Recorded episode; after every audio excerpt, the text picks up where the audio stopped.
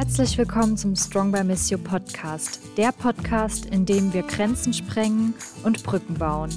Wir bringen dir die Welt in dein Wohnzimmer. Wir sprechen mit jungen Menschen weltweit über soziale Gerechtigkeit, Politik und Spiritualität. Here we go.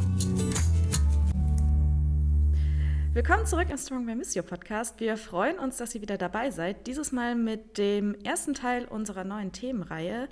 Und zwar wollen wir über das Thema Glaube und Behinderung sprechen. Dabei habe ich heute Julia Schönbeck bei mir. Vielen Dank, dass du da bist.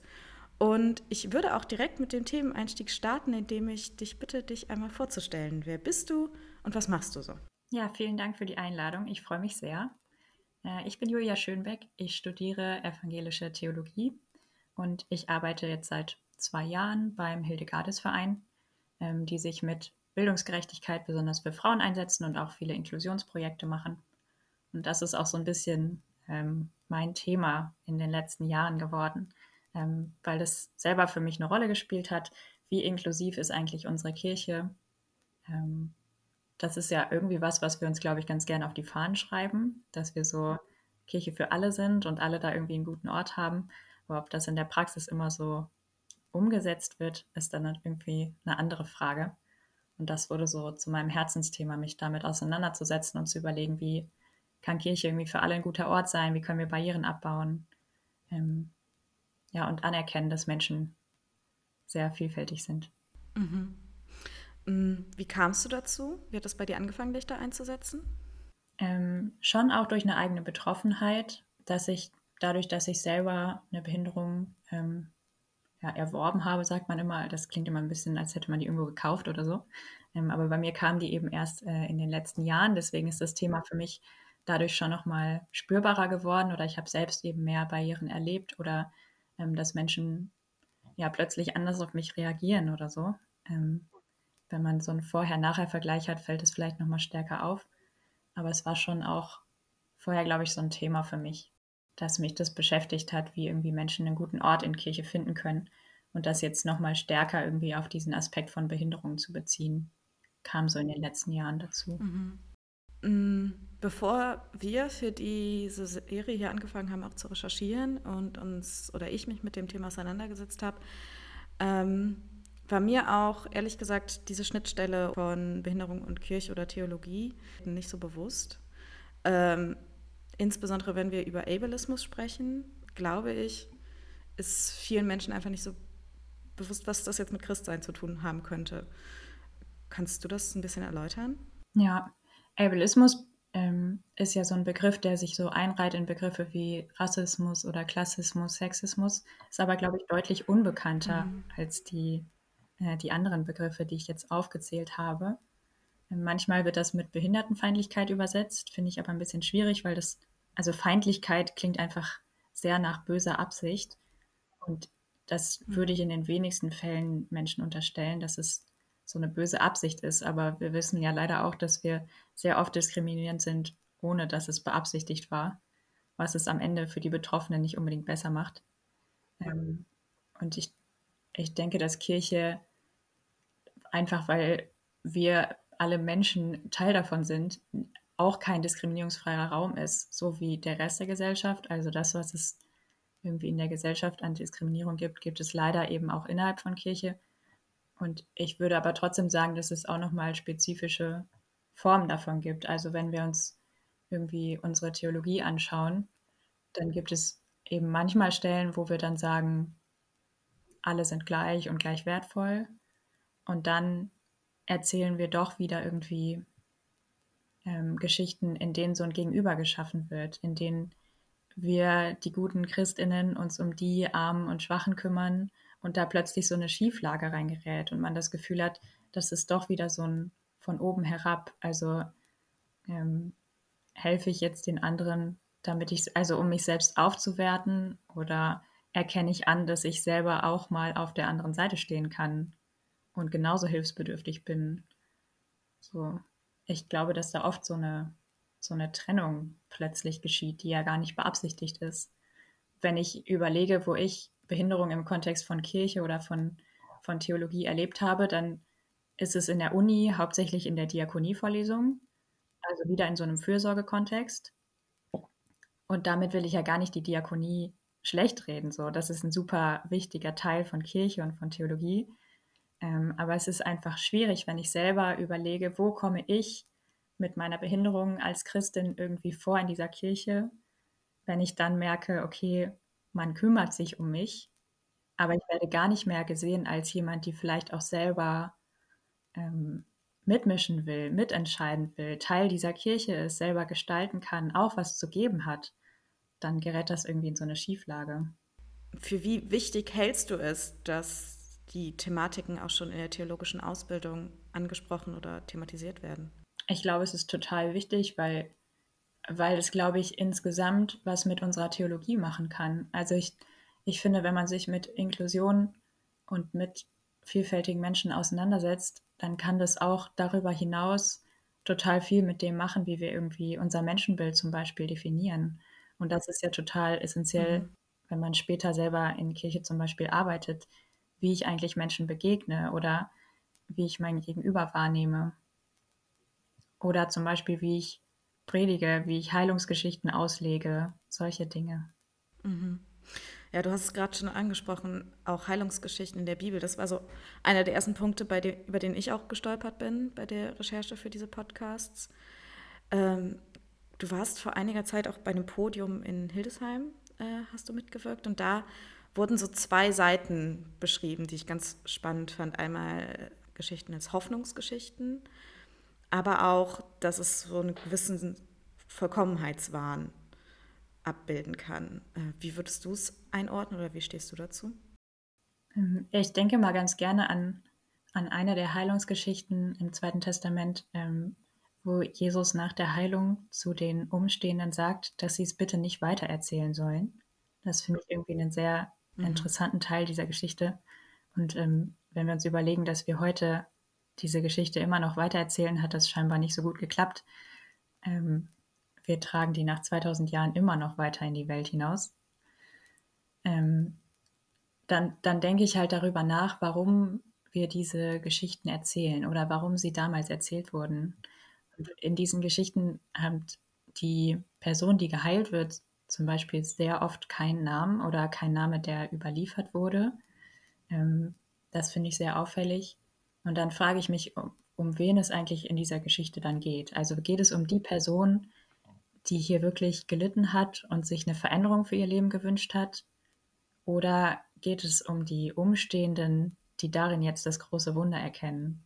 So, also für wen erzählen wir eigentlich diese Geschichte? Hm. Mhm. Und dann finde ich, es interessant zu überlegen oder wichtig zu überlegen, dass wir heute eben mit unserem Blick von Behinderung auf diese alten Geschichten gucken und überlegen müssen, dass zu dieser Zeit die Situation einfach eine ganz andere war. Also da, wo ich heute ähm, sagen würde, dass ähm, zum Beispiel eine blinde Person ein total selbstständiges Leben in unserer Gesellschaft führen kann, wenn wir darauf achten, Barrierefreiheit umzusetzen, die heute eben noch mal ganz anders möglich ist, ähm, dann ist es eine andere Situation, als vor 2000 Jahren blind zu sein. Mhm. Ähm, und gleichzeitig vermischen wir, glaube ich, oft gesund und krank und behindert und nicht behindert, ähm, weil es natürlich Behinderungen gibt, die ähm, durch eine Krankheit irgendwie ausgelöst wurden oder mit, mit einer Krankheit ähm, zu tun haben können und dann zum Beispiel auch mit sowas wie Schmerzen, was sich vermutlich viele Menschen eher mhm. nicht wünschen oder wünschen würden, dass es aufhört. Ähm, aber es gibt eben auch Formen von Behinderung, die, die angeboren sind oder wir sprechen heute von Neurodivergenz oder so. Und das ist ja nochmal eine, eine ganz andere Vielfalt, die in diesen Heilungsgeschichten nicht unbedingt ähm, so gesehen wird. Deswegen finde ich es schwierig, ähm, komplett dieses Thema Behinderung so auf Heilungsgeschichten zu reduzieren ähm, mhm. und sich eben zu überlegen, was ist das, was sich Menschen wünschen.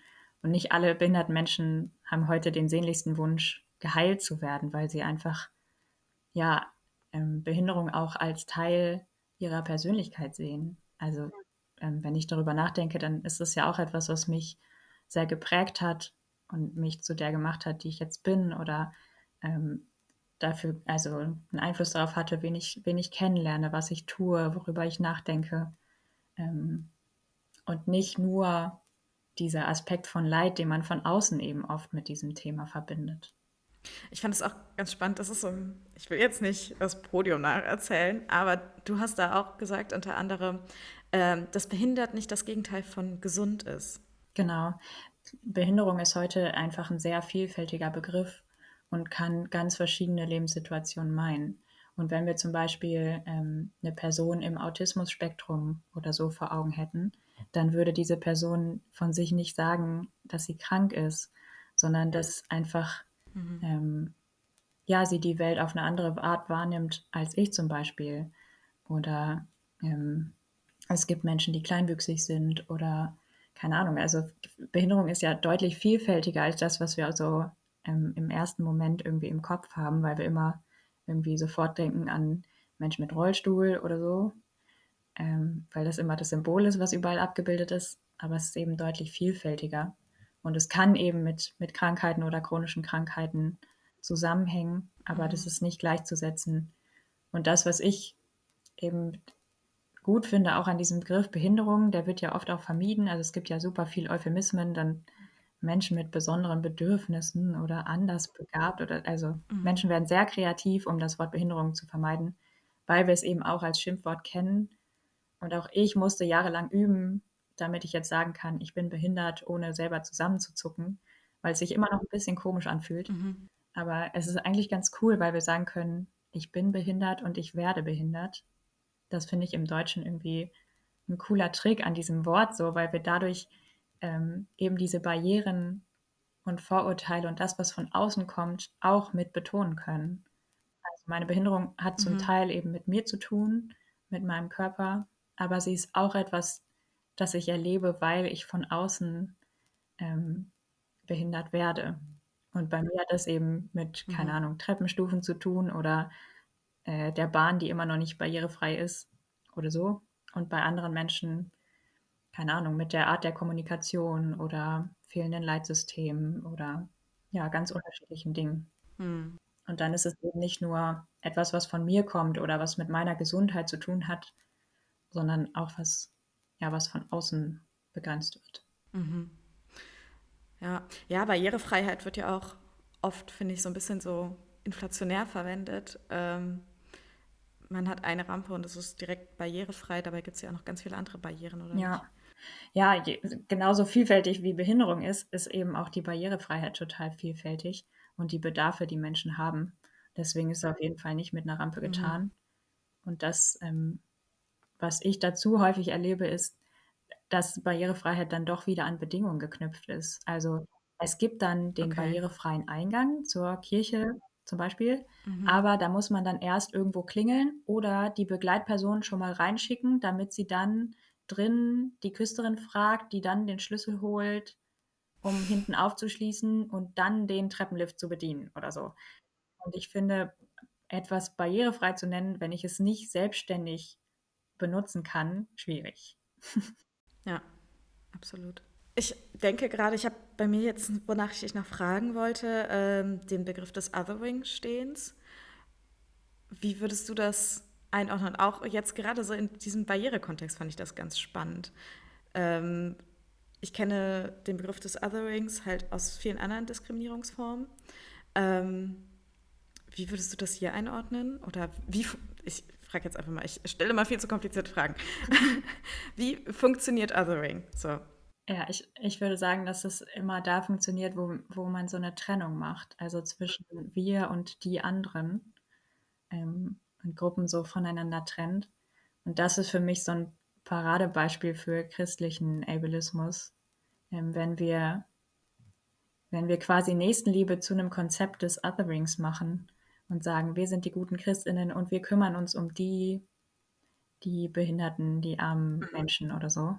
Und nicht mehr behinderte Menschen einfach als Teil der Kirche sehen. Oder Barrierefreiheit ist nur ein Thema für die anderen oder so. Grundsätzlich sollte sich jeder Mensch damit auseinandersetzen, dass Barrierefreiheit ihn tendenziell auch mal betreffen könnte. Ähm, mhm.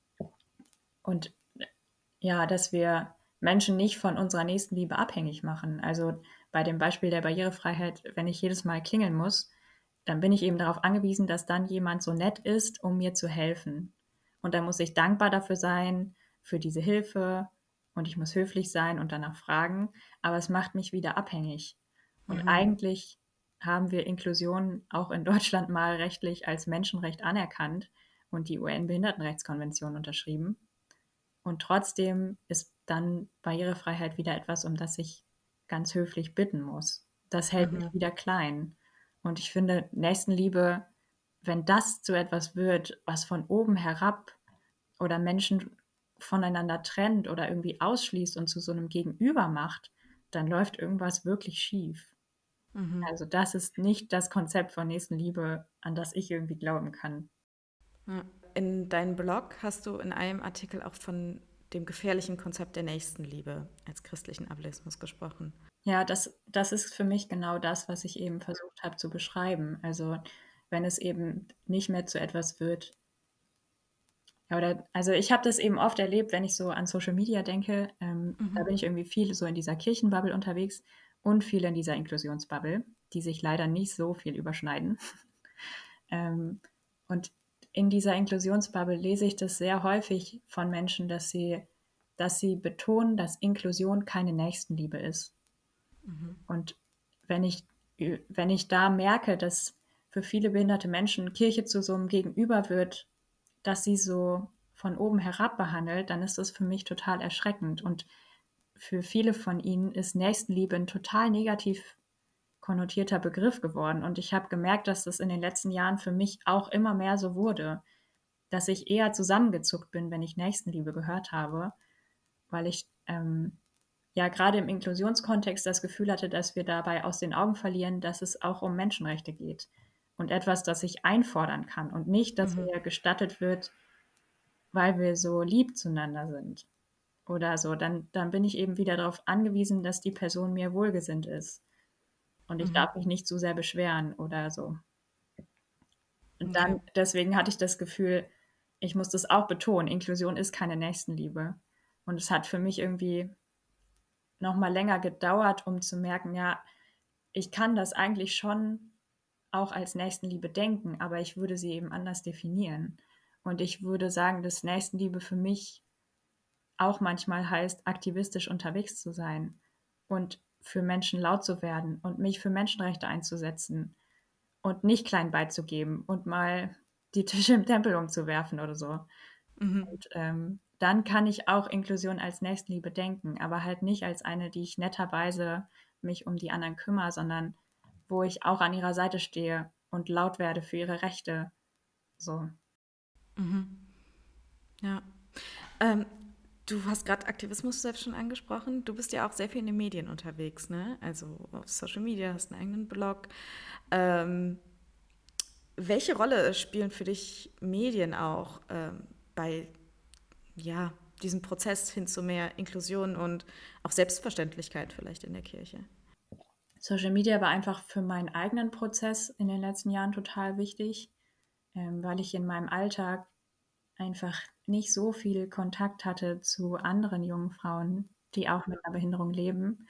Und das natürlich auch irgendwie erstmal ein Prozess ist, sich mit sich selbst auseinanderzusetzen, wenn sich da im Leben irgendwie was, was verändert. Und da war Social Media für mich total der wichtige Halt, um da irgendwie Vorbilder zu finden, äh, Menschen, die irgendwie von ähnlichen Erfahrungen erzählen und ja, für dieses Gefühl, ich bin damit nicht allein, diesen Text zu lesen und zu merken, oh, da ist jemand, die erzählt das ganz ähnlich, dann, dann kann ich das vielleicht auch einfordern, was sie tut oder das als Teil meiner Persönlichkeit akzeptieren oder so. Da waren so Vorbilder und der Austausch mit anderen für mich total wichtig. Ähm, und gleichzeitig war auch digitale Kirche für mich immer ein Ort, an dem ich viel ausprobieren konnte, meine Gedanken teilen. Ähm, mhm. Und für mich sind gerade so intersektionale Räume total wichtig geworden. Also mich auch mit Menschen auseinanderzusetzen, die andere Diskriminierung erleben als ich. Weil ich glaube, dass wir da total viel voneinander lernen können. Weil es letztlich, glaube ich, ja ganz viel wieder um so Macht und Deutungshoheit geht. Ähm, und man das irgendwie besser enttarnen kann, wenn man gemeinsam da drauf schaut und sich Verbündete sucht. Ja. Du hast ja auch ein Buch geschrieben, habe ich kürzlich gesehen, zu dem Thema, mhm. oder nicht? Genau, das erscheint im Mai, Mai 2024. Und das heißt nicht ohne uns. Ja. Darauf ähm, bin ich schon selber irgendwie sehr gespannt. Und das war irgendwie ein cooles Projekt, weil ich eben vorher viel so in meinem Blog oder auf Instagram geschrieben habe und jetzt ähm, so ein Buch natürlich irgendwie ein größerer Textumfang ist und ich selber irgendwie mhm. für mich dadurch nochmal so viele kleine Gedankenstränge so zusammenfassen konnte und nochmal irgendwie länger ja durchdenken. Das war irgendwie ein, ein cooler Prozess auch für mich selbst. Hm. Okay. Ich würde dich zuletzt irgendwie noch so ein bisschen zusammenfragend, zusammenfassend fragen wollen, was müsste für dich passieren, damit wir eine inklusive Theologie haben? Ich glaube, wir müssen die Rahmenbedingungen schaffen, dass die Menschen, die Theologie betreiben, oder also dass wir inklusiv denken, was die Menschen angeht, die Theologie betreiben, dann wird das, glaube ich, ganz automatisch auch inhaltlich vielfältiger werden. Also wenn wir uns überlegen, also ich würde sagen, Theologie passiert auch nicht nur an, an Universitäten und Hochschulen, aber mhm. sich zu überlegen, mit wem sind wir eigentlich im Gespräch, mit wem, also Menschen weniger als, als Objekt der Theologie betrachten, sondern irgendwie auch als Subjekte, sie selber mit einzubeziehen, ihre, ihre Erfahrungen ernst zu nehmen, ähm, ihre Theologie, genau damit dieses Othering eben, eben aufhört und wir weniger über Menschen sprechen und mehr mit Menschen ins Gespräch kommen. Mhm. Weil wir, wir sind schon da. Das ist immer das, was ich so wichtig finde zu betonen. Nicht, wir müssen jetzt was machen, damit die behinderten Menschen in die Kirche kommen oder so, sondern mhm. wir sind ja schon Teil der Kirche und genauso berechtigter Teil wie andere, die irgendwie in Leitungspositionen sitzen oder so. Und wir haben auch was zu sagen und wollen gehört werden. Mhm. Dann ähm, würde ich dich zum Schluss noch fragen wollen, äh, das fragen wir alle unsere Gäste, was du unseren HörerInnen vielleicht noch mitgeben willst und was ich auch interessant fände zu hören, ob du persönlich noch einen Wunsch hast für die nächste Zeit. Mhm. Okay, eine Botschaft und ein Wunsch. Ähm, ich würde einfach gerne, glaube ich, ja, das, was ich eben gesagt habe, dass, dass ich mir wünsche, dass Menschen irgendwie so ihren, ihren Platz in Kirche beanspruchen. Das würde ich, mhm. glaube ich, Menschen gerne zusprechen, ähm, dass sie das Recht dazu haben und es wert sind, dass sie selber Kirche mitgestalten können und dass nicht irgendwer da oben entscheidet, was Kirche ist und was nicht oder wer dazugehört und wer lieber draußen bleibt, sondern dass wir ein Teil von Kirche sind und mitentscheiden dürfen, was das eigentlich bedeutet. Ähm, mhm. Das wäre etwas, was ich gerne Menschen mit auf den Weg geben möchte. Und mein Wunsch ist, glaube ich, ähm, also ich freue mich irgendwie sehr, äh, wir nehmen ja im Dezember auf, dass das Jahr sich jetzt so zum Ende neigt ähm, und freue mich irgendwie auf die, auf die freie Zeit und auf Kekse backen und ein bisschen Pause machen. Hm, ja, super. Dann danke ich dir ganz herzlich, dass du heute bei uns warst und dir die Zeit genommen hast. Ähm, ich hoffe, wir bleiben nochmal irgendwie in Kontakt und ich danke natürlich auch allen, die zugehört haben. Ich hoffe, ihr seid nächstes Mal wieder dabei. Wir haben auch noch einen Teil 2 unserer Serie und dann bis zum nächsten Mal. Tschüss. Strong by Missio ist ein internationales Community-Projekt von jungen Menschen beim katholischen Hilfswerk Missio in Aachen. Wenn auch ihr Teil unserer Community werden wollt, dann folgt uns auf Instagram und Facebook und schreibt uns dort eine Nachricht. Oder ihr schickt eine Mail an hashtag strongbymissio at missio-hilf.de. Wir hören und sehen uns.